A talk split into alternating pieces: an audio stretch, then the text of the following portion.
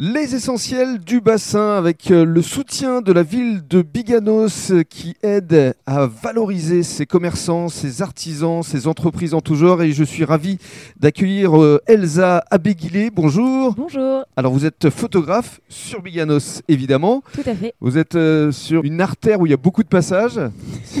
oui, exactement. Avenue de la Libération.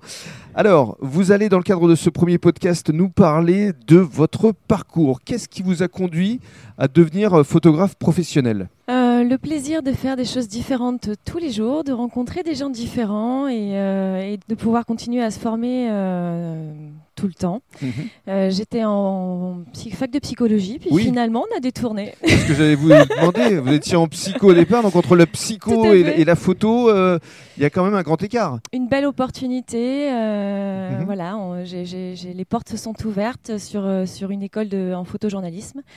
Euh, j'ai sauté en espérant que ça fonctionne. Je me suis dit qu'il serait toujours temps d'y revenir si ça fonctionnait pas et je suis jamais retournée en, en psycho. Donc ça fait une quinzaine d'années en fait que vous avez créé votre structure et le studio où on se trouve euh, ici euh, à Biganos, vous l'avez euh, monté il y a combien de temps? Ça fait à peu près trois ans et demi que je suis sur Biganos. Trois ans et demi? Le studio est ouvert. D'accord. Alors justement, dans le cadre du deuxième podcast, on va décrire ce studio parce qu'il est assez exceptionnel.